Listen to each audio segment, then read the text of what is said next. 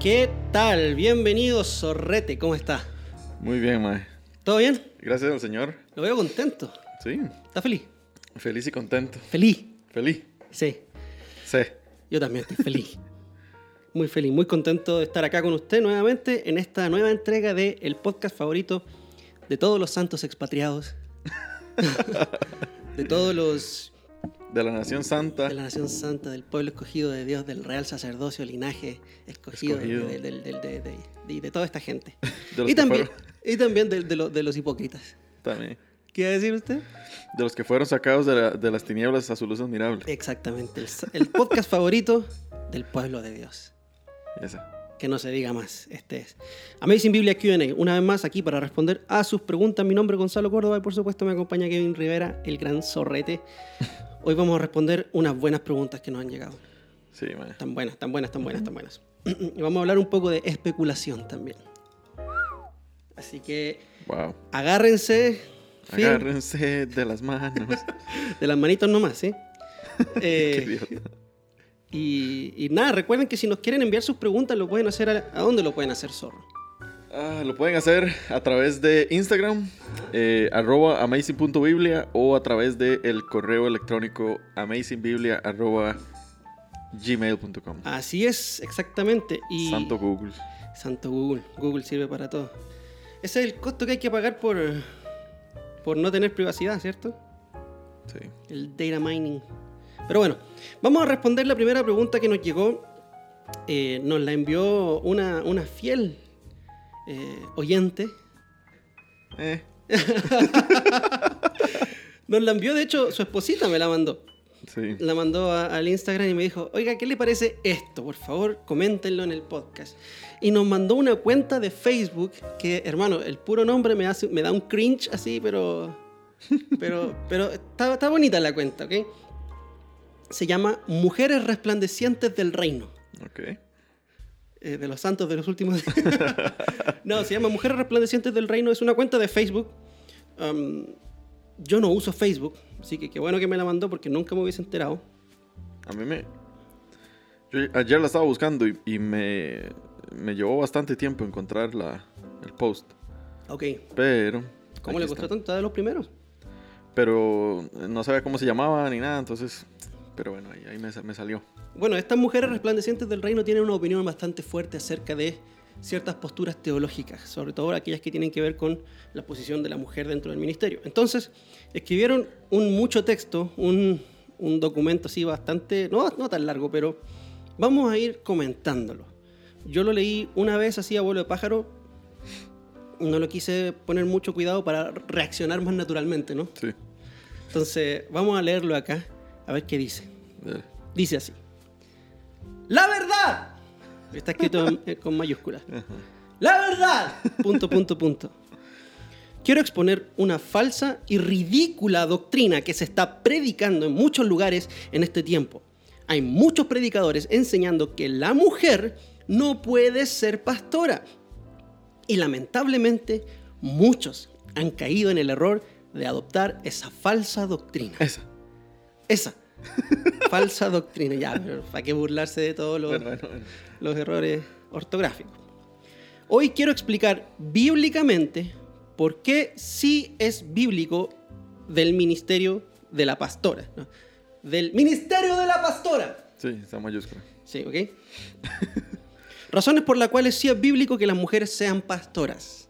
Madre, la razón uno. Ok, ok, ok, ok, O sea, me, madre, me dejó ya sin argumentos. Ok, esa, esa aquí ya es como un jaque mate. ah, jaque mate pastor. ¿Sabe cuál es el jaque mate, jaque mate pastor? ¿Sabe cuál es el jaque mate pastor? Son como tres movimientos. Ya. Ok, no, déjeme leerlo, yo quiero leerlo. ¿Usted lo quiere leer? Ok, Sí, sí, ok. Yo leo el primero, yo leo primero. ok, ok. Las razones por las cuales sí es bíblico que las mujeres sean pastoras. Número uno. Número uno dice, porque para entender bíblicamente el ministerio de la pastora, debemos de irnos al Antiguo Testamento, ya que el Nuevo Testamento no lo explica con claridad. Ajá, ok. Lo interesante es que en el Antiguo Testamento, escuchen, había mujeres que pastoreaban ovejas. Y la referencia que, que, eh, se pone ahí es Génesis 29.9, que dice, Mientras él aún hablaba con ellos, Raquel vino con el rebaño de su padre porque ella era la ¡Pastora! pastora. En mayúscula. Aquí tenemos a Raquel, que era pastora de las ovejas de su padre. Ok. Ese es el primer argumento. Ok, el primer argumento de la señora es que hay que ir al Antiguo Testamento para entender bien el ministerio de la mujer. Porque el Nuevo Testamento no es claro al respecto, según ella. Sí. Según ella. Ella dice que el Nuevo Testamento no es claro con respecto al rol de la mujer en la iglesia. Y Génesis 29 dice que Raquel era pastora. ok. Sí. Yo creo que esto es un esto es un vivo ejemplo, primero que nada, de lo que la famosamente se dice eisegesis. Exégesis. Ilústrenos, por favor. Es básicamente poner las ideas del lector sobre el texto que usted está leyendo. Solamente porque una palabra ahí eh, diga, por ejemplo, esto que ella está haciendo, pastora, ya lo asocia con algo que ella está acostumbrada. O sea, la idea preconcebida que ella tiene de una pastora se la está am, poniendo o imponiendo al texto acá. De que esta pastora, porque pastoreaba ovejas, entonces Predicaba en una iglesia. Ajá. O, o sea, no, la verdad no sé qué quiere, qué- a Es dónde que- quiere llegar ella ok, con ok, este, ok, con es este que- primer Es que clara- claramente aquí la mujer esta que escribió esto, porque una mujer, no creo que haya sido un hombre más, qué clase de hombre escribiría esto. No, no. Eh, está defendiendo el ministerio pastoral de la mujer y cuando hablamos del ministerio pastoral estamos hablando de los líderes ancianos dentro de la iglesia que están encargados de enseñar la palabra de Dios, de cuidar el rebaño, de, de- de ministrar la palabra. Sí, sí. ¿Cierto? El, el- el obispo, como El obispo, el, el presbítero, el, el episcopo, todas esas palabras que se usan en el texto original para referirse al pastor. Pero está traslapando el pastor de la iglesia, que enseña en la iglesia, al pastor de ovejas. ¿Ok? Y es... Sí. O sea, ¿tenemos realmente que decir que eso está incorrecto? Sí, claro. Tenemos... O sea, alguien necesita... Bueno, ella. Y, creo- y honestamente yo no quiero agarrarla así como, como para darle como bolsa de, de boxeo. No, no, no. Pero es que realmente que hay un, un- un- un error... Mae, es que hay niveles de error. Pero este tipo de error de interpretación creo que la, la sacó del estadio. sí. Yo creo que es bien importante porque eh, mira la interacción que tiene el post. 914 comentarios, 748 eh, veces que se ha compartido. Y, digamos, hay de todo. Hay personas que alaban la, la labor de esta persona que, que publicó esto, hay otros que eh, pues duramente la, la critican, pero, o sea, con solamente que haya una persona que crea que estos argumentos, o que por lo menos el primer argumento es válido, ya es, es preocupante. Sí, hermano, si usted no puede determinar la diferencia entre pastorear un montón de ovejitas, de animales, y pastorear al pueblo de Dios, hay un problema serio. Si usted no puede ver la diferencia entre uno y lo otro, entonces usted no debería ni siquiera tratar de enseñar. Sí. Y, o sea, si y tuviera este problema con un pasaje del Nuevo Testamento, por ejemplo, que yo sé que el Nuevo Testamento sí utiliza estas dos palabras como en español, porque en inglés no usa las mismas. En inglés son diferentes la palabra pastor para pastor de ovejas y pastor de el que Shepherd. enseña en la iglesia. Son diferentes. Shepherd and pastor. Ajá. Sí. Pero en sí. español no, entonces ahí es, ahí es el problema. Si hubiera cometido ese problema utilizando un pasaje del Nuevo Testamento, pues bueno, porque el Nuevo Testamento sí utiliza como la palabra pastor para referirse a, ambos casos, pero, eh, o sea, lo lleva hasta el Antiguo Testamento solamente para encontrar una instancia donde hay una mujer que es pastora de ovejas. Eh, o sea, eso es básicamente Ujú. eisegesis, man. poner su idea preconcebida que usted tiene, tratar de ganar un argumento con un pasaje que, que le conviene a usted. Y que no dicen nada con respecto al tema que ella está hablando, que es el liderazgo de una mujer dentro de la iglesia. Ajá, ajá. Ok, punto número dos. Porque los cinco ministerios no están limitados al hombre o a la mujer. ¿Cuáles son, cuáles don los cinco ministerios? Apóstol, profeta, evangelista, pastor y maestro. Estos son los cinco ministerios que operaban en la iglesia primitiva. ¿Sabía usted que en la iglesia primitiva había mujeres apóstoles, había profetisas y maestras? Bueno, a ver. Hechos 21, 9, y aquí hace ya una referencia a las hijas de Felipe, que nosotros de hecho hablamos sobre las hijas de Felipe. El que lo encuentra primero lo lee. Hechos 29, 21, 9, perdón. Voy. Dele. Dice, este, o sea, hablando de Felipe, el evangelista, tenía cuatro hijas vírgenes que profetizaban. Gracias. Que continúa, dice, la palabra original es profetizas. Aquí no sé cuál palabra griega se refiere porque no la menciona. Entonces, claramente podemos ver que en la iglesia primitiva había mujeres que tenían el ministerio de profeta y en el Antiguo Testamento lo vemos aún con más frecuencia. Por ejemplo, aquí tenemos a María, la profetisa, en Éxodo 15, 20, que María profetizaba, herman, el profetiza hermana de Aarón, tomó un pandero y bla, bla, bla, bla, bla, y danzó. Eh, tres. Sí, no, ese es el Ah, no, argumento. ese es el, el argumento, ok. Ok. ¿Qué significa profetizar? Es, am, tomar, digamos, la palabra de Dios y pues compartirla al, al- pueblo, ¿no? Sí, en el sentido estricto de la palabra, profetizar es eso, es hablar adelante. Puede ser hablar hacia el futuro, hablar en una forma de oráculo o proclamar desde adelante. Esos dos sentidos son válidos dentro de la, del- del- del- de la etimología de la palabra, que es pro, que es de adelante, y profetizar. ¿ok? Sí. Am, claro, y el texto de hecho nos dice que, que Felipe tenía hijas que eran doncellas y que profetizaban. Ujú. Eso no significa necesariamente que tenían un ministerio, un, ¿cómo se dice? Un ongoing ministry, un, un ministerio Recurrente. recurrente, sí, eh, una oficina ministerial De profeta como la tenía, por ejemplo, Elías, Sí. Eliseo, ¿ok? Isaías, que eran profetas que tenían un ministerio recurrente que ellos llevaban esa, esa impartición. Dice que estas muchachas profetizaban. Posiblemente lo que hacían era enseñarle a otras muchachas. Hablamos de este tema hace un par de semanas atrás. Sí. Yo les recomiendo que vayan a ver la página de la esposa del pastor en Instagram. Una señora que habla sobre mujeres en la Biblia y habla desde una perspectiva muy sana. La señora Alba Sí. o Alma, Alba, algo así. Sí, es interesante que ella diga, digamos, que eh, hace, hace mm, acotación de estos cinco ministerios, apóstol, profeta, evangelista, pastor y maestro. Pero evidentemente se ve que hay una diferencia de, entre estos ministerios. O sea, el apóstol no es el profeta, el profeta no es el evangelista, el evangelista no es el pastor. Entonces el profeta tampoco es el pastor.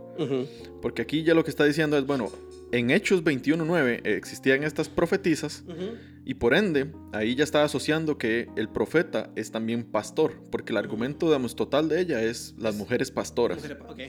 Pero vemos que hay una diferencia entre cada uno de estos cinco ministerios. O sea, están ahí porque cada uno tiene su específica función. Entonces, porque haya una mujer que pueda profetizar, no significa que sea pastora. Ajá. No es lo mismo una profeta que una... o un profeta que un pastor. Sí, Y, Am. y- y han, han habido excepciones dentro de la escritura, en todo sentido. Ha habido excepciones. Sí. Ha, ha habido mujeres que han profetizado en el Antiguo Testamento y en el Nuevo también. Ana, la mujer que estaba en el templo. ¿ok? En el Antiguo Testamento tenemos eh, Débora, Débora que tenía un rol ahí medio que profético, Sí. ¿ok? Pero no son la regla, ¿ok? Y son, y son recordemos, el texto narrativo, Sí. El texto narrativo está para contarnos lo que pasó y lo que Dios hizo en ese momento, no para darnos una regla, ¿ok? Y, y, o sea, se saca el texto totalmente de su contexto, porque no está hablando sobre la administración de la iglesia de Cristo. Ujú. Es totalmente eh, otra historia, básicamente. Sí, sí, es es otra cosa. Recuerden, hermano, esto es súper importante. Cuando estamos frente a un texto narrativo, como lo es eh, Hechos, como lo es eh, el Génesis. Génesis, Jueces, son historias. Nos están contando qué es lo que pasó. No nos están diciendo, usted haga esto. Porque si fuera por eso, yo vería la historia de Jefté en, en Jueces y yo diría, ah, mira, tengo que sacrificar a mi hija. Sí. ¿ok? O, o un montón de otras cosas más. Cuando interpretamos la Biblia tenemos que considerar muchas cosas, su contexto histórico, su contexto literario, pero sobre todo el contexto literario. ¿Ok? No podemos simplemente agarrar una poesía. Yo voy a predicar sobre esto el domingo y hablo sobre la inerrancia. La inerrancia significa que la Biblia en todo lo que enseña no tiene error. Pero ¿qué pasa, por ejemplo, con pasajes como cuando Josué dice que el sol se detuvo? ¿ok?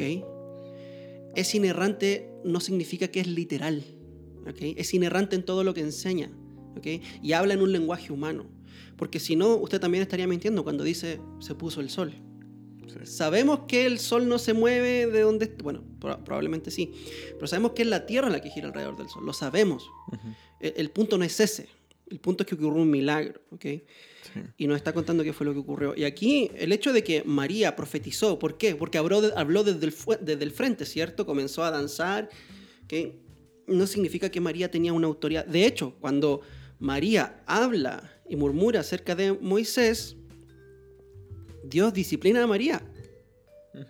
Porque claramente ahí el siervo escogido de Dios no era María, ni era Aarón, era Moisés. Sí. ¿ok? Sí. Interesante. Bueno, yo no sé, tal vez puede que, que yo esté equivocado. Pero. Posiblemente sí. ah, sí, Había mujeres apóstoles. No. O sea, así como explícitamente que diga. Porque, por ejemplo, el otro apóstol que yo veo, digamos, es Bernabé. digamos, que- Ujú. Pero. O sea, no sé si me falla la memoria en hechos, si hay alguien, alguna que sea llamada apóstol. Yo sé que en Romanos, por ejemplo, está Febe, que ella es llamada. am, uh, se me fue esta. Diaconisa. Diaconisa. Pero eso es muy diferente a un apóstol o una pastora. Es que también tenemos que hacer la distinción. Están los apóstoles de Cristo. Ajá, sí, sí, sí. Apóstoles de Cristo, que son los apóstoles que el Señor escogió, los doce. Sí, los que ya no, ya no pueden existir. ¿Ok? Y hay apóstoles de la iglesia. Esto ya lo habíamos hablado. Eh, También. también lo hemos hablado. ¿ok? ¿Qué es un apóstol? Un apóstol es un enviado, es un emisario, un mensajero, un, un- un embajador, ¿ok? Alguien que es enviado con la autoridad del rey para enviar un mensaje o para ejecutar algún tipo de juicio, o etcétera, ¿ok? En ese sentido, hermanos, nosotros somos apóstoles, ¿ok? Somos apóstoles. Eh, porque somos enviados por Cristo a predicar, ¿cierto? El Señor dijo, vayan y prediquen el Evangelio a todas las naciones, bautizándolos en el nombre del Padre, del Hijo y del Espíritu Santo. También Hebreos dice que Cristo es nuestro apóstol, es el apóstol, ¿ok? Porque Él fue enviado por el Padre, ¿ok? Entonces, dentro de la palabra apóstol hay diferentes aplicaciones, ¿ok? claro. En un sentido, todos los cristianos somos apóstoles, en un sentido. En otro sentido, no, solamente hay 12. ¿Ok? En otro sentido, solamente hay uno. Solo Cristo. sí, sí, sí. ¿Ok? ¿Me explico? Entonces, claro, si lo quieres ver así, yo también soy un apóstol. Mi hijo también será un apóstol. No sé, no sé si el Señor lo, lo- lo va a salvar, espero que sí. Creo en que el Señor va a salvar a mi hijo y a mi hija. Y también van a ser apóstoles. Mi esposa es un apóstol en ese sentido, pero en un sentido muy amplio de la palabra. Si todos somos apóstoles, ¿qué tiene de especial? Sí. sí, entonces. ¿Ok? Pero sigue, continúa. Sí. Número 3, ¿quiere leerlo usted? Dice. Número 3. Porque fue profetizado por el profeta Joel que el ministerio de la mujer iba a ser restaurado. Ok. Ok, Joel 2 del 28 al 29 dice, y después de esto derramaré mi espíritu sobre toda carne y profetizarán vuestros hijos y vuestras hijas. Vuestros ancianos soñarán sueños y vuestros jóvenes verán visiones. Y también sobre los siervos y las siervas derramaré mi espíritu en aquellos días. Y sigue diciendo ahí, eh, fíjese como dice hijos e hijas, el Espíritu Santo en estos tiempos se derrama sobre los siervos y sobre las siervas. Si analizamos bien la palabra, el derramar el aceite simboliza la unción. La unción se recibe para ejercer algún ministerio. Ok. En primer lugar, aquí no está hablando de ningún aceite. El texto de Joel. Sí, ahí hizo un arroz con mango. Sí. Otra cosa. ¿Cuándo se cumplió la profecía de Joel? Pentecostés. Pentecostés. De hecho, Pedro lo dice explícitamente. Este es el cumplimiento de la profecía de Pentecostés, donde el Espíritu de Dios se derrama sobre toda la iglesia, hombres, mujeres. ¿Para qué? ¿Para qué se derramó el Espíritu de Dios en Pentecostés? Para habitar a los cristianos, para salvación, para, para es como señal de la salvación, ¿cierto? Lo que dice Efesios, pues, Sí. que somos sellados por el Espíritu de Dios. Sí. ¿ok? Sí, fue interesante que diga que, que- o sea, que fue, prof- Joel profetizó esto para que el ministerio de la mujer fuera restaurado, como si en algún momento el ministerio de la mujer hubiera sido apagado. Destruido. O sea, Sí. Sí, aquí no, no, también es una pésima exégesis porque está hablando acerca del propósito por el cual Dios envía el Espíritu, que es para restaurar el, ministerio de la mujer, y nada que ver. Aquí el propósito por el cual el- Dios está enviando su Espíritu, por lo que vemos en Hechos, es para bueno, para comenzar su iglesia, ¿cierto? Para comenzar una era apostólica, sí. donde hombres y mujeres tuvieron visiones, porque Claro. era la era apostólica. Ok, ya no estamos en esa era apostólica. ok. Em, como señal de la salvación, ¿cierto? También para recibir las nuevas lenguas, Ujú, porque tenían que predicar en diferentes idiomas, ¿cierto? Ok. Sí. En ningún punto de la historia de Hechos se habla acerca de la restauración del ministerio de la mujer. Hermanos, por favor, por favor, ¿por qué le tenemos que agregar cosas a la... ¿Por qué la Biblia deja de ser suficiente? Sí. ¿Por qué la Biblia no es suficiente para nosotros? Bueno, Sí, aquí esto es un- una vez más tratando, siempre iniciando con una conclusión. ujú, Ese es el problema de, de acercarnos a la Biblia con, con, eh, esa finalidad. ujú. Es, ya venimos con nuestra mente cargadísima de lo que nosotros queremos probar que es verdad. Ajá, O sea, ya venimos cero enseñables. Ujú, Ajá, exacto. Venimos con la mente ya determinada. Y en cambio tenemos que pues venir abiertos, humildemente, leer el texto para que el texto sea el que nos, nos ilumine. Ya. El número 4 es mi favorito. Ah, sí, sí. El Ese- número cuatro ese, es mi ese fue el, el que la sacó del estadio. El número 4. De Dice- leer. La palabra dice que ya no hay hombre ni mujer. Entonces, O- ok, ok. La palabra de Dios dice que, bueno, la palabra, mayúscula, me imagino que es la palabra de Dios, dice que ya no hay hombre ni mujer. A Pablo se le, se le reveló un ministerio y ese fue que en Cristo ya no hay hombre ni mujer. No quiero que se malinterprete, creemos firmemente que el hombre es la cabeza de la mujer, hablando de autoridad. Para que la mujer pueda operar en cualquier ministerio tiene que estar bajo autoridad.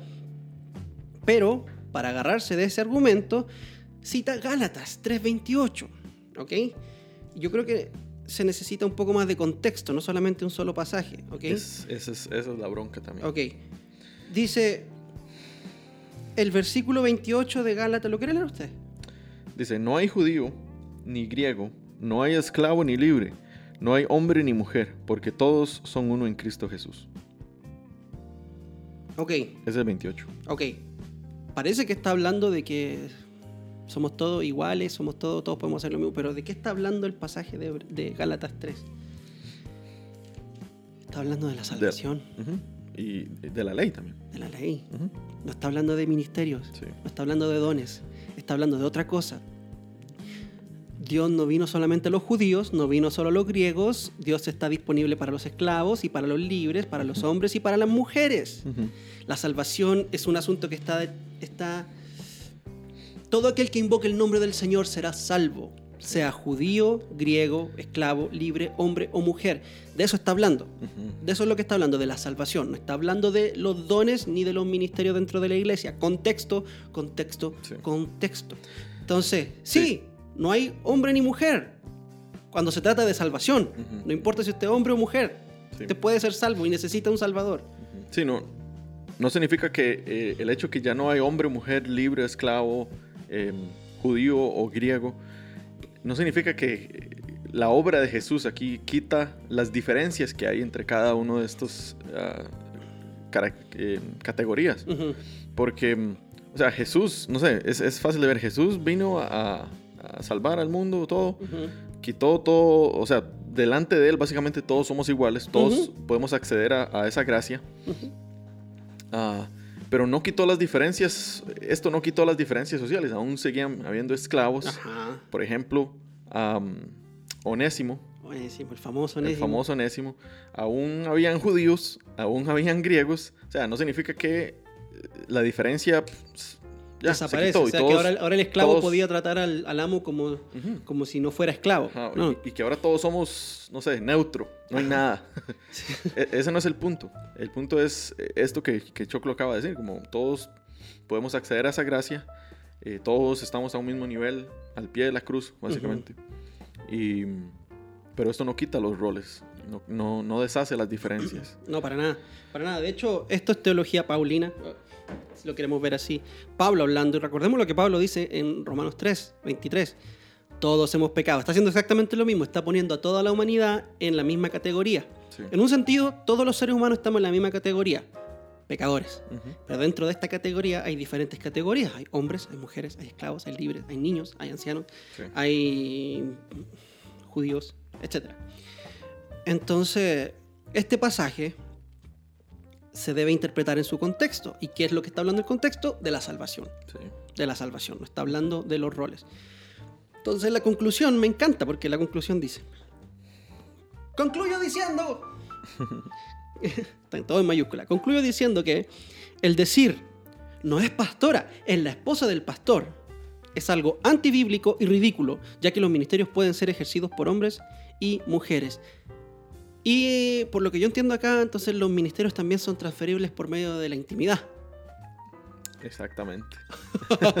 Porque si un hombre es llamado a ser pastor, desde el momento en Inmediatamente. que inmediatamente en el momento que consuma su matrimonio esa mujer pasa a ser la pastora o sea que los ministerios no son impartidos por el espíritu de Dios son impartidos por Por hombres igual. por, por- por el hombre de, de- de los fluidos ah, Sí. O, o, o se o- o sea, puede ser al revés también. Digamos que eh, dentro de la perspectiva de esta mujer, ella, la esposa, sea llamada pastora al, pas- al pastoreo ya y por ende el hombre entonces recibe también el llamado. Ah, mae, qué asco mae. Entonces, sí. O sea, me, es- me da, me, da, me da bastante repulsión este tipo de pensamiento sí. porque los ministerios son entregados por Dios por Dios. Sí. ¿Ok?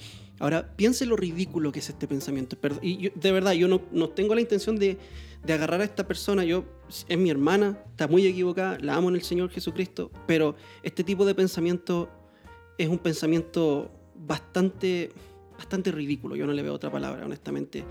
Imagínense que yo soy doctor. Sí. O sea que si yo soy doctor y me caso y la persona con la que me caso es doctora. Soy soldador. ¿Mi esposa es soldadora? No, hermano, los, los- los llamamientos los hace el Señor. Así es. Los hace el Señor, no lo hace eh, mi estado civil. ¿Ok? Si una mujer está casada con un pastor, eso no la convierte en pastora.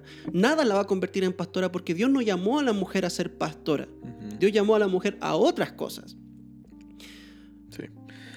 Sí, el, el problema aquí también es que utiliza versículos que no hablan con respecto a la administración de la iglesia. Ninguno de estos pasajes habla acerca de la administración de la iglesia, de los que ella menciona. Sí. Entonces, eh, pues, o sea, podemos ir a los, a los, a los dos, digamos, versos más eh, que son bien directos con respecto a esto. Y es 1 Timoteo 3, Primero Timoteo 3. que habla sobre la, los requisitos del obispo y del, y del diaconado. Ujú.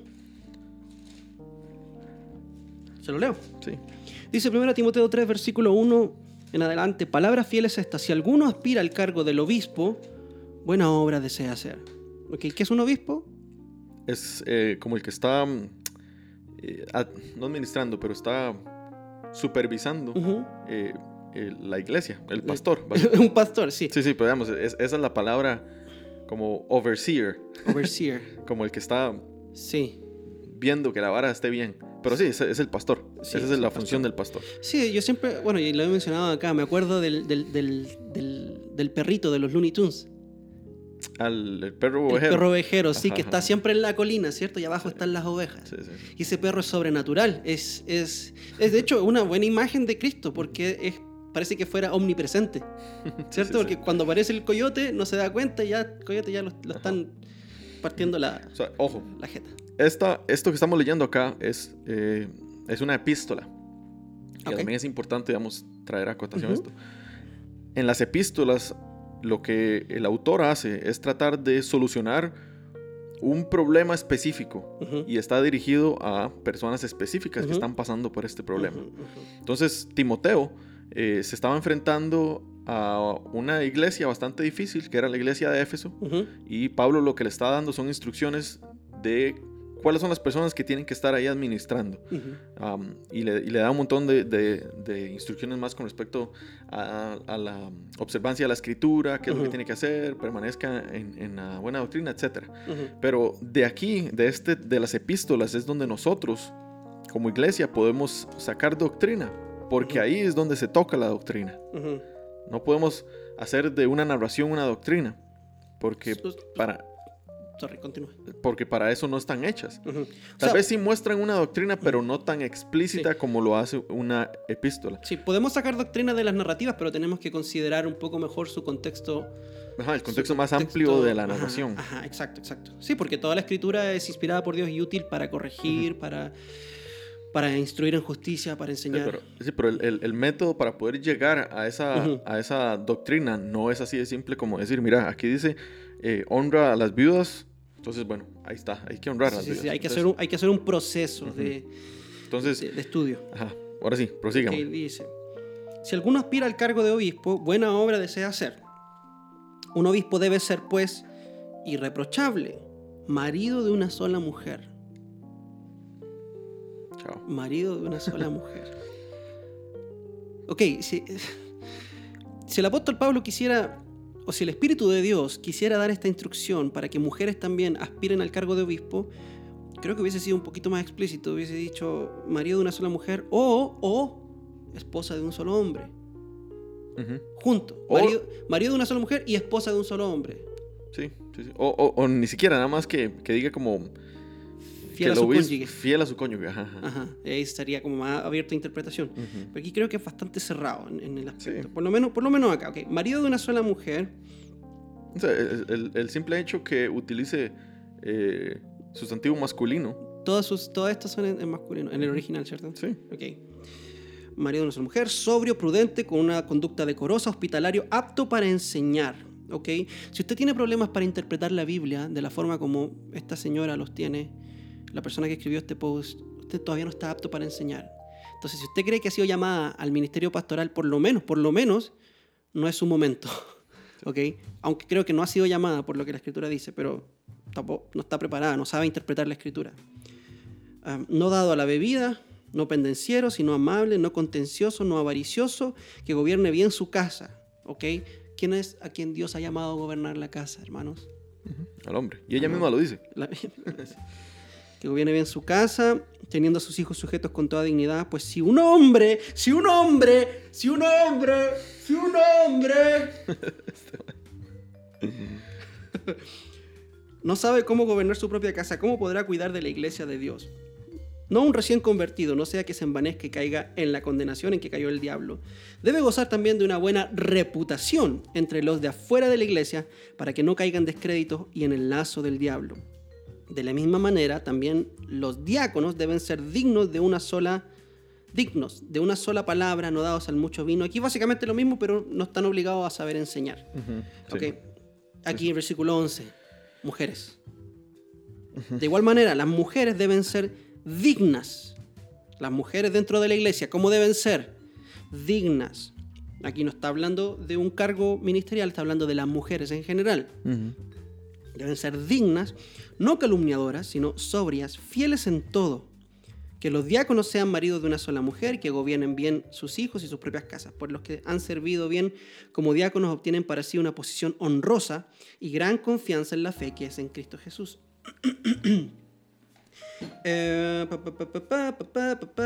¿Dónde está la parte donde hablo acerca de la mujer? No permito que la mujer enseñe. Eh, eso es 4.12, no.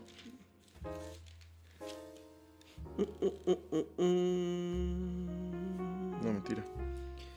Está en el 2. Está en el 2. Del 11 al 14. Dice, versículo 9. Asimismo que las mujeres se vistan con ropa decorosa. Hermanas, por favor, vístanse honrosamente. ¿Ok? Nadie les dice que estén tapadas hasta el cuello, pero por favor no anden mostrando las Teresas en Instagram. con pudor y modestia, no con peinados ostentosos, no con oro, perla o vestidos costosos, sino con buenas obras, como corresponde a las mujeres que profesan la piedad. que la mujer aprenda calladamente con toda obediencia. Yo no permito que la mujer enseñe ni ejerza autoridad sobre el hombre, sino que permanezca callada. ¿Por qué? Bueno, porque en nuestra cultura había mujeres que eran rebeldes, entonces teníamos que... Ah, no, no, suave, no dice eso. Eh, no permito que la mujer enseñe porque, porque... ¿Por qué lo dice, hermano Kevin? Por favor, deme la razón de por qué el Señor, por medio de Pablo, da la instrucción de que la mujer no debe ejercer autoridad dentro de la iglesia. Dicen.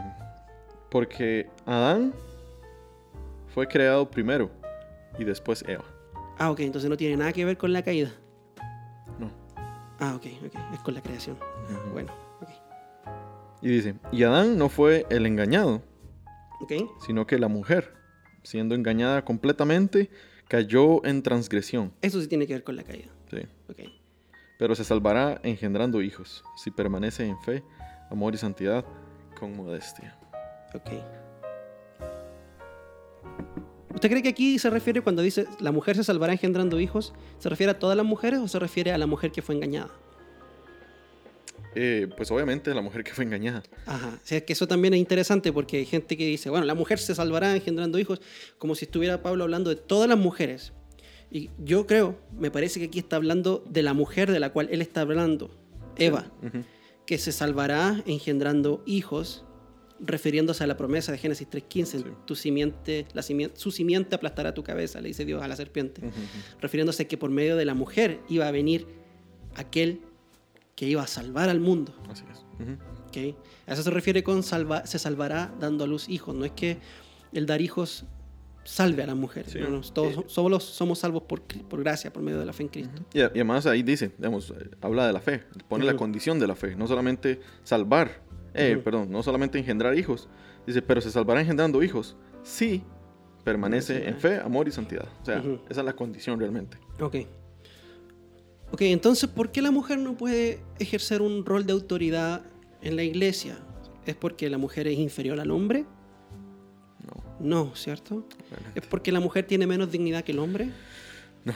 ¿Es porque la mujer inherentemente es menos inteligente que el hombre? No. No, para nada, ¿cierto?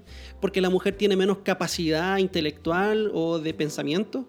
No. No, hermanos, no, no, no, no. Y no. Es porque Dios lo estableció así en función de cómo Él creó al hombre y a la mujer. Sí. Dios creó al hombre para ejercer autoridad sobre la mujer desde el comienzo, no como fruto de la caída. El hombre desde el comienzo, antes de la caída, era responsable de ejercer autoridad Su familia. sobre su familia, sobre su esposa, ¿ok? Y después de la caída, Dios, una de las, no, no le digo maldiciones porque no son maldiciones, pero una de las consecuencias de la caída es que el deseo de la mujer iba a ser gobernar sobre su esposo. Sí, sí. Es interesante porque ese verbo que, que dice, y cuando Dios le está pronunciando la consecuencia del pecado a la mujer, le dice, y tú desearás a tu esposo, y tu esposo se enseñoreará de ti. Ajá. Luego, cuando en el capítulo 4 de Génesis, cuando Dios le está diciendo a Abel de que am, el pecado te acecha a la puerta Y está ahí, es, esa te acecha es la misma palabra que utiliza para decirle a Eva y tú desearás a tu esposo. Ah, Que es como, como que está ahí esperando que en cualquier momento se, se- la presa, por decir así, esté mm, distraída para, puf, para agarrarlo. Entonces, eh, es esa como guerra entre sexos. Ajá, exactamente. Y eso, e- ese, ese conflicto es fruto de la caída, no la autoridad del hombre. Sí. Bueno, hermanos, una cosa más nada más, Sí, sí, para, sí. ya, para, para terminar. Yo creo que aquí en este pasaje Pablo no está degradando a la mujer. Para nada. Más bien yo creo que está exaltando a la mujer de cierto modo porque en aquel momento, en primer siglo, eh, dentro del imperio romano, la mujer era nada, básicamente. Y el hecho de que Pablo esté diciendo aquí de que la mujer pueda aprender ya es básicamente dándole eh, chance de que pueda ser parte de la sociedad. Ajá. La mujer en aquel momento no podía aprender, e- era básicamente pff, cualquier cosa. Pero Pablo le está diciendo, bueno, si la mujer va a aprender, bueno, que aprenda de esta forma. Pero por lo menos va a aprender. Sí. Le está dejando ser parte del, del cuerpo y la está uniendo ahí junto con los santos. Entonces, más que degradar, yo creo que está haciendo que la mujer sea incluida dentro del, del propósito de Dios. Absolutamente, absolutamente. Y discúlpenos si sonamos un poco sarcástico, un poco burlesco y todo, pero no es nuestra intención burlarnos de nadie, obviamente. Necesitamos, todos estamos aprendiendo, todos en algún momento hemos sido ignorantes. Pero, pero hay un celo por la palabra de Dios y por la verdad. Sobre todo cuando, mira, que usted repita falsa doctrina, falsa doctrina, falsa doctrina, no hace que eso sea una falsa doctrina. Sí. ¿Ok? Y esto es como una palabra aquí que se repite mucho. Esta falsa doctrina, esta falsa doctrina, esto no es bíblico. ¿Qué es lo que hace que algo no sea bíblico si no es respaldado por la escritura? ¿ok? Y lo que no es respaldado por la escritura acá es la opinión de esta mujer. Entonces, bueno, pasemos a otra pregunta, una cortita, una rapidita. Dale, dale. Eh, J-Andrea-R nos pregunta, consejos para evangelizar, por favor. Consejos para compartir el Evangelio de Jesucristo con otros. ¿Qué consejo le daría usted a, a Andrea que quiere comenzar a evangelizar? Yo le diría que usted pueda explicar el Evangelio bien. Ok, Que sepa qué es el Evangelio. ok, ok. Antes de ir. Deme, deme un consejo para jugar fútbol. Yo le aconsejo que juegue bien fútbol. Esto es lo que acaba No, no, de decir. no, no, no, no. No, una cosa es iba- ir a evangelizar Ok. Y otra cosa es saber qué es lo que usted va a ir a compartir. Ok, ¿le parece si hacemos algo bien divertido? No. ¿Qué? ¿Qué no es evangelizar? Prácticas. Dar abrazos gratis. Eso para allá iba. Prácticas de evangelismo contemporáneo que no es evangelismo. Por ejemplo, abrazo gratis. No es evangelismo. No, eh, no es evangelismo. eh, escribir en una tarjetita un, un versículo bíblico y entregarle un, con un confitito a alguien. No es evangelismo. Eso no es evangelismo. No es evangelismo contar tu testimonio. Eso. No es evangelismo contar tu testimonio. Es par- podría ser parte de. Puede estar conectado. Puede estar conectado. Pero el testimonio de uno no es el evangelio. No. Eh, no es evangelismo. Eh, me quedé sin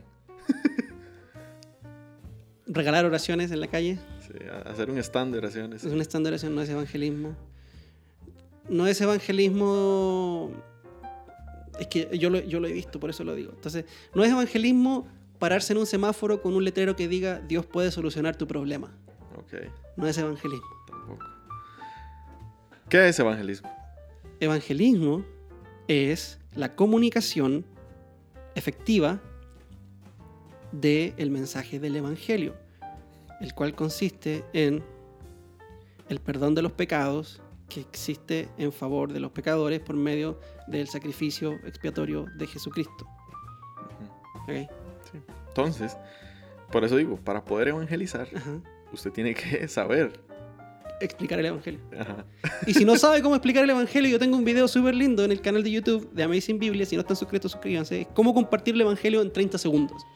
¿Ok? Tal vez no, el primer punto no es cómo compartirlo. Yo creo que lo primero es que usted sepa qué es el evangelio. No, Porque sí, una pero- cosa es saber qué es y otra cosa es compartirlo. Sí, pero yo estoy diciéndole aquí a la gente un consejo. si no, Ah, bueno. no saben cómo evangelizar, eh, vaya y vea ese video de cómo compartir el Evangelio en 30 segundos. Vaya, ahí- vean. Y ahí hay, hay cinco, cinco preguntas que usted puede responder o que tiene que responder para asegurarse de que por lo menos el conocimiento básico del Evangelio esté en su, en su evangelismo. Yo creo que no es, no es tan básico. Yo creo que eso es. Esas preguntas que usted habla ahí, yo creo que es el, el evangelio sintetizado. Sí, es que por eso digo, sintetizado básico. O sea, usted podría ir mucho más profundo en cada uno de esos puntos.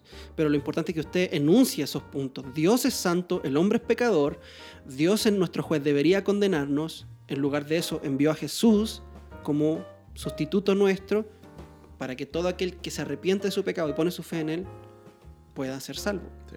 Entonces eso es muy básico. Ok, consejos para evangelizar. Ya di mi primero. Ok, ¿Usted? Yo, yo le aconsejaría que descubra bien cuáles son sus dones y sus habilidades. ¿ok? Ahora bien, no se deje llevar solamente por eso. ¿Por qué? Porque en mi propia experiencia, la primera vez que yo evangelicé en público en un bus fue horrible, fue la peor experiencia de todas. Yo, de hecho, salí llorando. ¿ok? Eh, porque yo sentía que tenía la capacidad de hablar en público muy tranquilo y todo, y fui, me subí al bus y empecé a hablar y se me fue todo a negro y la gente ya me estaba mirando. Man Y es como que... está loco. Sí, exactamente. Entonces no supe qué más decir y después me bajé todo avergonzado, ¿me entendés? Pero después sentí que el Señor me estaba llamando a hacer lo mismo. Y, y tenía ese impulso. De hecho, la noche que... La noche anterior, a la mañana en que salí a evangelizar de nuevo a los buses, estaba tan asustado, pero estaba tan convencido de que el Señor me estaba moviendo a hacer esto que yo no podía parar de llorar. Me. Nunca había llorado tan fuerte, hermano. Te lo, te lo prometo. Me dolían las costillas del, del llanto, porque sabía que el Señor me estaba impulsando. Y salí y el Señor me respaldó. ¿Y qué hice? compartí, hablé Juan 3:16 y hablé acerca de la luz que vino al mundo para alumbrar nuestro pecado, para que nos arrepintamos de él y pongamos nuestra fe en él. Entonces, Cristo no vino para alumbrarnos, para avergonzarnos, sino para limpiarnos, para que veamos. Entonces, y bro, y era muy bonito porque la gente lloraba en el bus. Hay gente, mucha gente yo vi llorando en el bus, llorando, llorando, llorando, pidiéndome que oraran por ello y todo. ¿Y es por qué? Porque también en mi propia debilidad yo iba y decía, bueno, mm, claramente no se trata de un asunto de habilidad humana. Dios usa mi habilidad humana, pero no se trata de eso. Se trata de proclamar fielmente el poder de la palabra de Dios. Entonces, eso. Vea cuáles son sus dones, pero que no sea eso algo definitivo, porque el Señor puede usar incluso su debilidad para predicar. Entonces, yo creo que hay que volver a la proclamación uno a uno y, y dejar de pensar de que porque yo me hice una página en Instagram, ahora yo soy un evangelista. No, hermano, hay mucha gente que tiene estas páginas en Instagram, como la nuestra, Amazing Biblia, pero que nunca ha leído la Biblia. Yo el otro día hice una encuesta en Amazing Biblia, ¿alguna vez has leído la Biblia entera? Y más de una de estas paginitas, de, que no voy a decir el nombre, pusieron, no, nunca he leído la Biblia completa. Yo me pregunto, y, tienen muchísimos más seguidores que yo, lo cual no es, no es que yo esté envidioso de los seguidores ni nada, pero yo digo, si ni siquiera has leído la Biblia completa, Santiago dice, no se hagan muchos de ustedes maestros.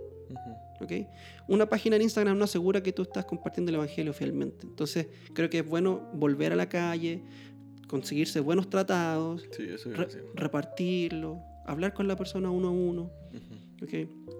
Usar el, método del, camino del maestro. Que si no saben lo que es, busquen Living Waters en español en YouTube, el ministerio de Ray Comfort. Él usa mucho ese, ese, ese método donde confronta a la persona por medio de la ley y le hace ver que la persona es pecadora y que está camino al infierno y luego le predica el Evangelio, le, pone a Cristo, cómo, cómo ser perdonado. Eh, eh, Romanos dice que tenemos que, usar la ley, la ley para eso es. otra cosa que no es el Evangelio, que hay que tener cuidado cuando uno sale y hace evangelismo uno a uno, es eh, evangelismo no es debatir con otra persona. Porque eh, muchas veces eso es lo que uno piensa, o la conversación siempre, muchas veces eh, puede ir dirigida a eso, al debate. Entonces, no se deje llevar, porque eso es lo que la gente va a querer hacer. tratar de, desviar la conversación y, quedarse como enclochado ahí en un tema que lo aparta a usted totalmente del propósito principal, que es compartir a Cristo y su mensaje. Entonces, hay que tener cuidado con eso también, con no, no debatir. Hay, hay, un momento para debatir. Existe un momento en donde tal vez el debate es necesario, pero no siempre lo es. No siempre lo es. Eh, creo que Ben Shapiro decía, si no saben quién es Ben Shapiro, salgan debajo de la roca donde están viviendo. creo que Ben Shapiro era el que decía que hay veces donde tú debates porque tu contrincante está abierto a, aprender. ¿okay? Y tú debates para, para mostrarle y enseñarle cómo son las cosas. Pero cuando tu contrincante está cerrado, tú debates para mostrarle al público por qué su postura está equivocada. Entonces él dice, en ese caso usted destruya a su contrincante. Pero él está hablando acerca de debates políticos. ¿okay? No queremos destruir ni, ni, ridiculizar a nadie, sino que Pedro nos dice que tenemos que estar listos para presentar razón de la esperanza que tenemos, pero tenemos que hacerlo con amabilidad, tenemos que hacerlo con amor, para edificar. Entonces hágalo con cariño, hágalo con amor, comprensión y ternura. Sí. Y sea constante también. Sea constante. Y, y, también uno no puede dar de lo que no tiene, ¿ok? Si usted quiere ser un evangelista, usted quiere, quiere aprender a evangelizar, usted necesita pasar tiempo meditando en las glorias del Evangelio. Sí, ¿Ok? Porque damos de lo que tenemos. Imagínese que, imagínese que yo voy a una panadería y compro el pan más delicioso que he encontrado en toda mi vida. Es un pan, pero exquisito, exquisito. Ni siquiera necesita un pedacito de mantequilla. Yo me lo puedo comer así solo. Y estoy tan encantado y maravillado por lo que encontré. Yo voy donde el zorro le digo, zorro, ¿sabe qué? Esta panadería es la mejor, usted tiene que ir y comprar pan ahí. ¿Okay? Porque tuve esa experiencia. me detuve a meditar eh, y a disfrutar de, de la delicia que esa panadería me ofrece. ¿ok? Por eso yo quiero comunicarle a otros lo que he encontrado. Sí. Y eso es lo que somos cuando compartimos el Evangelio. Somos mendigos que hemos encontrado pan. Necesitamos disfrutar de ese pan, meditar en él, meditar en lo que Cristo hizo en la cruz, meditar en nuestro pecado, meditar en, en- en- en todo lo que implica el Evangelio, no solamente la salvación, sino también nuestra santificación, nuestra habilidad de entender la Escritura, etc. Sí. Mendigos ayudando mendigos. Mendigos ayudando mendigos. Mendigos para mendigos. El nombre de su ministerio, ¿ves? Ok. Pasemos a otra pregunta. ¿Le parece si dejamos la pregunta más intensa para el final? Sí. Ok, pasemos a otra pregunta que también está bien bonita. Kevin guion bajo Mirapre, Toca. ¿Ah? Tocayo. tocayo suyo, nos ha venido haciendo esta pregunta desde hace bastante tiempo, tenemos que reconocerlo. Y la hemos pateado, pateado, pateado, pateado. la pregunta va más o menos así. Dice, ¿dinosaurios en la Biblia? ¿Hay dinosaurios en la Biblia? No. ¿Qué pasa con los dinosaurios en la Biblia, hermano querido? ¿Existen los dinosaurios? ¿Existieron? ¿Por qué no están en la Biblia? Eh, ¿Por qué no aparece la palabra dinosaurio en la Biblia? Y todo eso.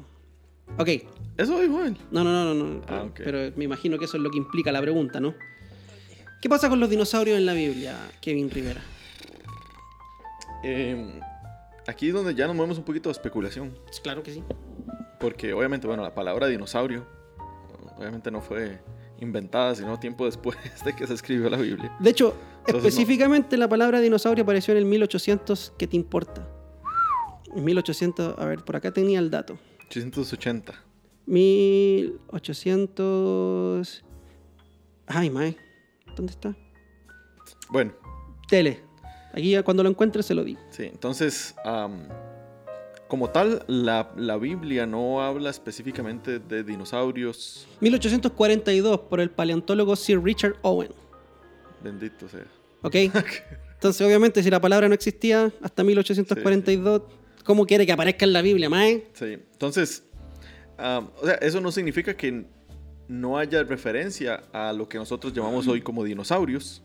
Am, puede que utilicen otra palabra para referirse a eso. Am, pero bueno, así como un batazo para poder eh, responder esta pregunta. Ujú. eh, muchas personas debaten eh, con respecto a Job 40. ¿Ok? ¿Lo tiene usted ahí, no? Yo sí lo tengo acá, listo. Job 40 habla ahí sobre una criatura que... Dos. 42. No, habla sobre dos criaturas. Oh, El 40 y el 41. Bueno, el 40 tengo yo. 40-15. Ujú.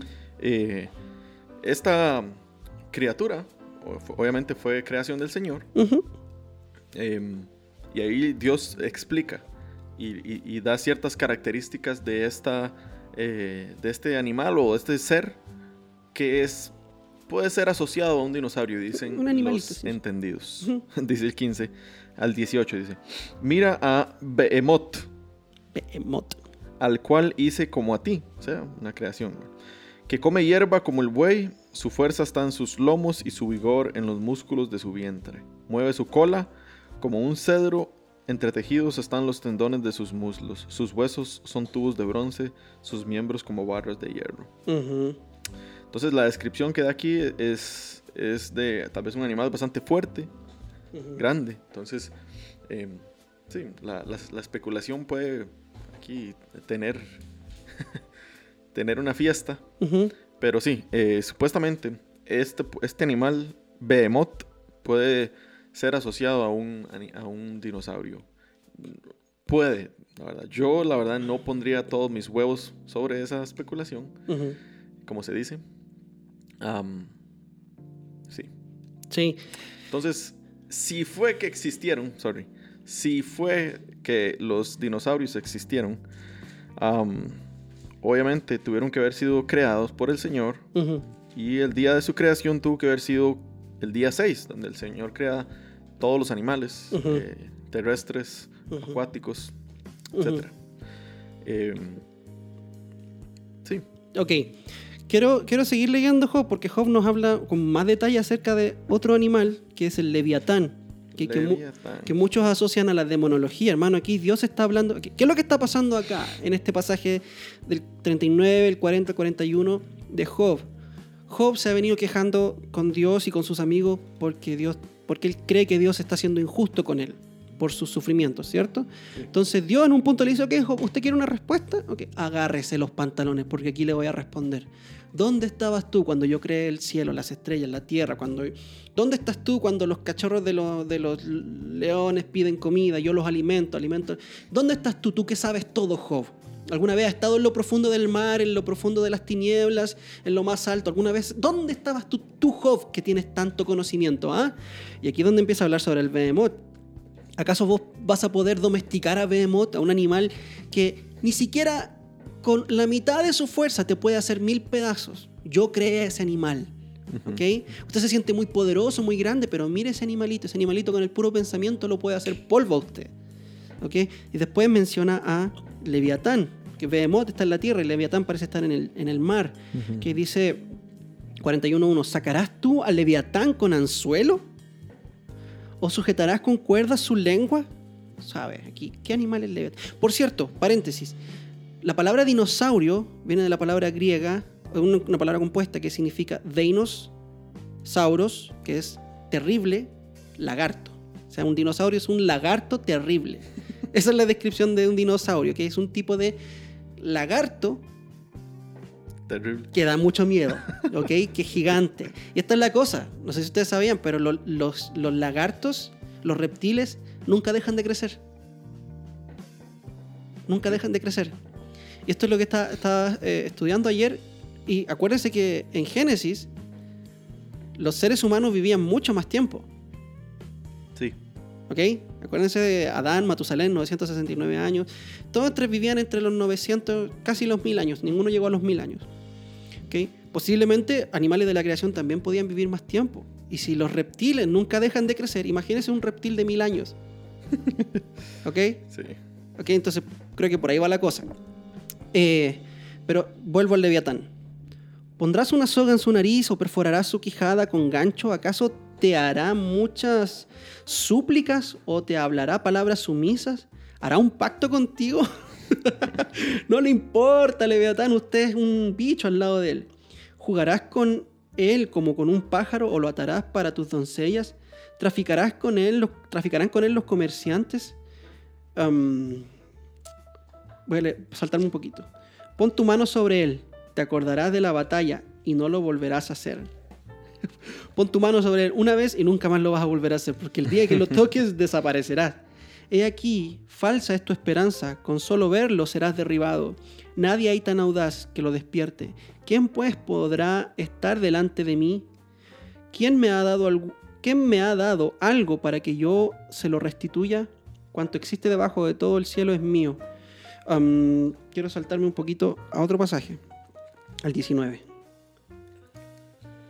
Habla del 18, dice, sus estornudos, hablando del Leviatán, dan destellos de luz y sus ojos son como los párpados del alba. De su boca salen antorchas, chispas de fuego saltan, de sus narices sale humo, como de una olla que hierve sobre juncos encendidos. Su aliento enciende carbones y una llama sale de su boca. En su cuello reside el poder y salta el desaliento delante de él. Ok, ok, aquí ya estamos entrando en, en- en una cosa bastante fantasiosa. Pero que Dios me está describiendo un animal que él creó Sí. y que escupe fuego. Todas las culturas que existen tienen historias de dragones. Todas, todas, todas. Asia, Europa, aquí en, en- en este lado del mundo, América. En todas las culturas existen historias sobre una- un lagarto gigante que escupe fuego. ¿Ok? Y hay animalitos hoy, hay bichitos que Sí, que escupen agua caliente, que tienen la posibilidad de hacer combustión dentro de ellos. Ok. Sí, hay uno que se llama el, el, el escarabajo bombardero y que, que dispara agua hirviendo del culillo. Sí, tiene, una, tiene, tiene químicos dentro de él que al dispararlo y se mezclan, genera una, una pequeña combustión y eso arroja un líquido Caliente. caliente, a alta temperatura. De hecho, sale con vapor y todo. Es bien, bien interesante. Bebos. Sí, sí, sí, sí, sí. sí. Sí, Es-. Es muy interesante. Entonces, hermanos, yo creo que la Biblia sí habla de los dinosaurios. Lo que nosotros conocemos como dinosaurios. Animales terribles y aterrorizantes. Ah, pero obviamente que no va a mencionar la palabra dinosaurio. Sí. Por- No, mi pregunta con respecto a esto es ahora. Supongo que, bueno, vayamos con la tradición. Job fue escrito por Moisés. Eso es lo que se dice. Ajá. Los que saben, no nosotros, dicen eso. Entonces, o sea, pudo- está por ahí del qué? Como unos 2000 antes de Cristo. Unos 2000, 4000. 4000 antes de Cristo. Sí, sí, sí, sí, como unos 3500, 4000 antes de Cristo. Sí. Eh, obviamente está muchísimo tiempo antes de la creación. Después. Eh, sí, sí, perdón. O sea, la creación está muchísimo antes de, de Moisés. ¿Existían entonces, durante el tiempo de Moisés, dinosaurios? O Pues sea, porque pues- si él puede dar como una descripción tan detallada, obviamente está utilizando poesía para poder... eh. Entonces, era conocido esto para Job. Aquí es donde realmente uno dice, Job es una historia de un personaje real o es una, una novela. Entonces, a- obviamente hay mucha especulación. Pero sí, yo- otra cosa que uno puede decir, ok, bueno, si realmente existieron los dinosaurios, eh, eran herbívoros, supongo, en el tiempo de la creación, antes de la caída. Después de la caída fue donde ya todo se vino abajo. ¿Y dónde murieron? Murieron en... ¿Cómo se extinguieron? Ajá, o Un- sea, un, un cometa, un asteroide, un meteorito. meteorito. Sí, Hay muchas, muchas eh, como factores o preguntas que quedan ahí guindando. Pero que la Biblia no lo dice.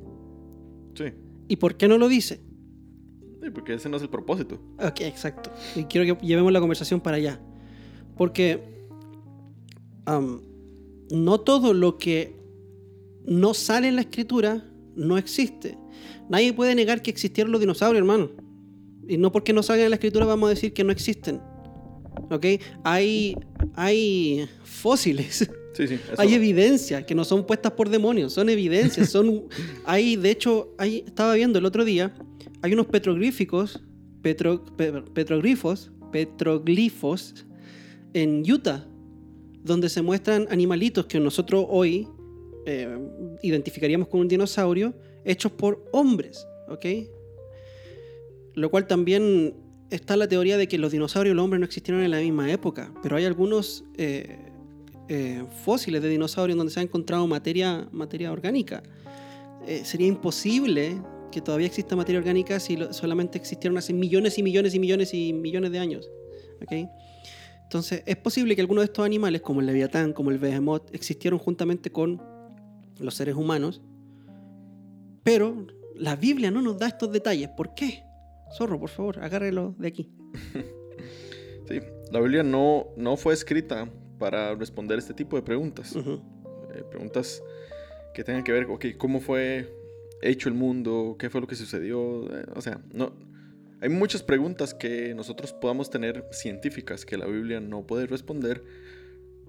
No, o que Dios está, bueno, sí, que Dios no decidió responder porque no está, la Biblia no fue escrita con ese fin de responder todas las inquietudes que nosotros podamos tener, sino que ah, obviamente la Biblia apunta hacia una historia y esa historia es la eh, glorificación de nuestro Dios por medio de la eh, redención de su pueblo a través de Jesucristo. Entonces, todo lo que la Biblia eh, tiene, estas historias, eh, todos los géneros literarios eh, llevan y apuntan hacia eso, hacia la glorificación de Dios por medio de la redención de su pueblo a través del sacrificio de Jesús. Entonces, hay muchas preguntas que la Biblia deja guindando y que son misterios, Sí. Ah, como dice Deuteronomio, Deuteronomio 29, 29, Ujú. 29, 29 Ujú. que lo revelado le nos pertenece a nosotros y a nuestros hijos, pero lo oculto le pertenece al Señor.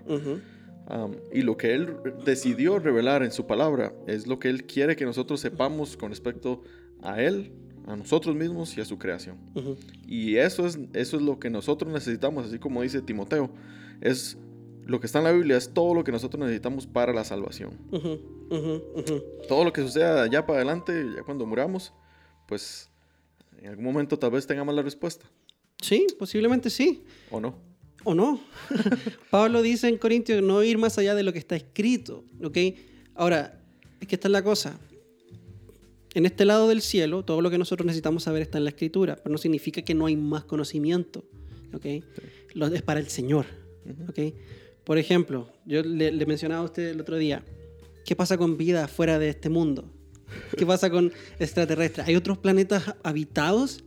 ¿Qué pasaría si se llegara a descubrir que realmente sí hay vida fuera de este planeta? ¿Desmentiría completamente lo que la Biblia dice?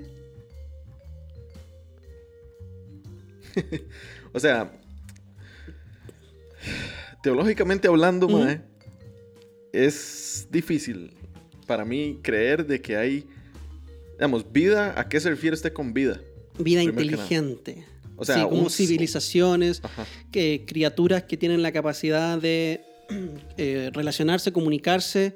eh, O sea, y- seres, y seres morales. Seres, seres mor- eh, sí, básicamente eso, seres morales que se comuniquen, tengan un sistema de gobierno, que tengan civilizaciones, Sí, tengan eh, tecnología. Sí, sí. Mars Attacks. Esa es la cosa que yo no... eh, eh, teológicamente es difícil. ¿Por qué es difícil? Porque ya podemos hacernos la pregunta, ok, ¿esta gente peca también en contra de Dios? Y si peca, o sea, si no son humanos, son algo fuera de lo conocido por nosotros. O sea, Jesús, su sacrificio también aplica para ellos. Ok. Am, o sea, hay extraterrestres que son escogidos por Dios. O sea que las mismas reglas aplicarían a nosotros y ese tipo de o sea, o hay, ellos tienen otra revelación de Dios. Ajá, ajá, ¿Entendés? ajá. Eh, hay Ok. mucha- muchas Ok. aristas que me Pero, pero, si fuera así, ¿cambiaría algo de la verdad que existe en la escritura? Eh, yo creo que. Digamos, sí. Y. ¿Cómo puedo decirlo? Yo creo que. Digamos, a cierto modo. Porque. O sea, la Biblia muestra que Jesucristo vino a morir por el mundo, Ajá, el que nosotros conocemos. ajá. O sea, la pregunta es: ¿qué pasaría con las demás personas? Las demás O las civilizaciones. demás civilizaciones. No, no sería eso, aquí estoy siendo abogado del diablo, por favor, no, no- No, no- sí, sí, aquí estamos. que- estamos eh, especulando. Sí, sí. Pero ¿no sería eso parte del conocimiento que pertenece solo a Dios?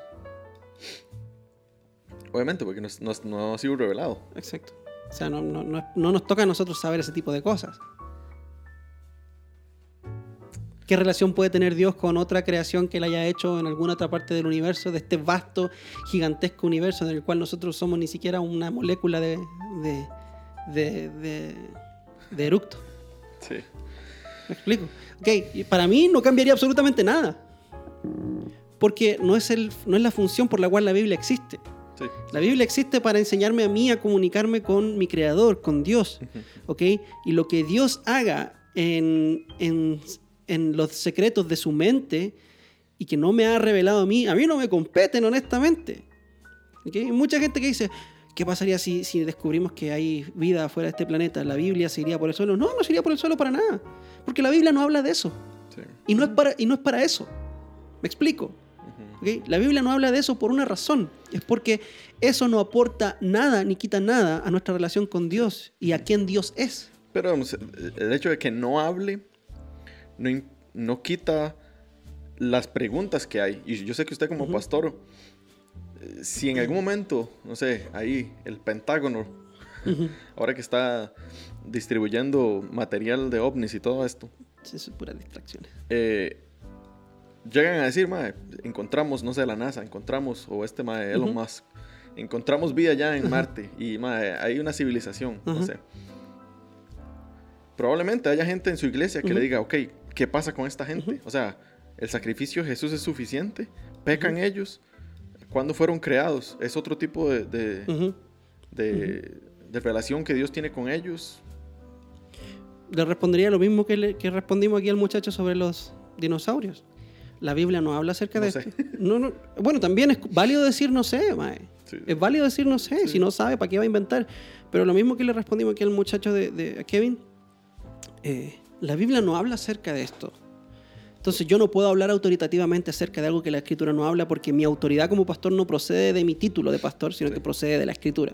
Si la Escritura no me habla acerca de este asunto con autoridad, entonces lo, lo más que yo puedo hacer es especular. Pero esto no cambia quién es Dios. No cambia quién es Dios y no cambia quién soy yo y cuál es mi responsabilidad delante de Dios. ¿ok? Eh, si Dios tiene una relación con otros... Ahora, ¿por qué tengo que asumir de que si Dios creó otra civilización también pecaron? O sea, es. es- ¿Cómo sabes si Dios creó otra civilización? Aquí estoy, estoy especulando nomás, Sí, ¿ok? sí, no, dale. no, por favor, no me vayan a después... ¿Cómo sabes si Dios creó otra, otro grupo de seres a su imagen y semejanza? Porque también recordemos que cuando hablamos de la imagen y semejanza de Dios, no estamos hablando de esto, del cuerpo físico, ¿ok? Dios es espíritu, ¿ok? Entonces Dios podría crear seres a su imagen y semejanza que se vieran completamente distintos de nosotros y que no hayan pecado y que por causa de la no pecaminosidad que existe en ellos hayan podido avanzar mucho más en tecnología, en ciencia y en conocimiento porque no están limitados por las li- limitaciones que produce el pecado en la mente. Y producto de ese avance, pudieron encontrar la forma de llegar acá. y de venir a visitarnos. Va, es divertido hacer estas especulaciones. Sí. pero no son autoritativas. Sí. Y yo no voy a enseñar esto desde el púlpito. Esto es una conversación entre compas. ¿Me explico? Esta Ya, bueno, conversa- este mae enseñando esta vara. No, jamás. ¿Por qué Sí, voy a hablar yo de esto en la, en la escritura? O sea, en la, en la iglesia. ¿Eh? Porque la Biblia no lo dice. Yo creo que. O sea, es difícil eh, como aceptar ese tipo de cosas. Yo creo que por la. ¿Cómo se llama esto? La. Como el orgullo que uno tiene como ser humano. Que uno piensa que es muchísimo más grande de lo que realmente no es. Porque uno sabe de que el ser humano es como el pináculo de la creación. ¿Entendés? Eh, eh, Es donde Dios puso su imagen. Y es como el- la cereza del pastel. Entonces, de cierta forma, a, a pesar de que no debería mostrar esto, es por el pecado, pero genera en mí, digamos, como un orgullo. Como, ah, puchica, ma, yo, yo, yo, yo soy lo que, en lo que el Señor se agradó cuando me creó. Y dijo, esto es muy bueno. ujú, Entonces, pensar de que hay otra, otra creación, tal vez, que puede ser mayor o, o que sobrepasa, digamos, el valor que yo tengo. Es como, uy, man, no sé. Sí. No, yo, yo, O sea, no sé, tal vez por, por el orgullo, digamos, que Ujú. hay en mi pecado, eh, que hay en mi corazón por, por causa del pecado, es. Digo yo, man, no puede existir algo así. No, no, no, sí, te, sí, te- sí le entiendo. Pero vea, para mí tendría mucho sentido que Dios nos haya creado solamente a nosotros, en este universo tan grande, precisamente para enseñarnos de que aunque somos el pináculo de su creación, somos enanos. Somos nada en comparación a su poder. Entonces, ahí, ahí sería, somos el pináculo de esta creación. No, no, no, de su creación, del universo.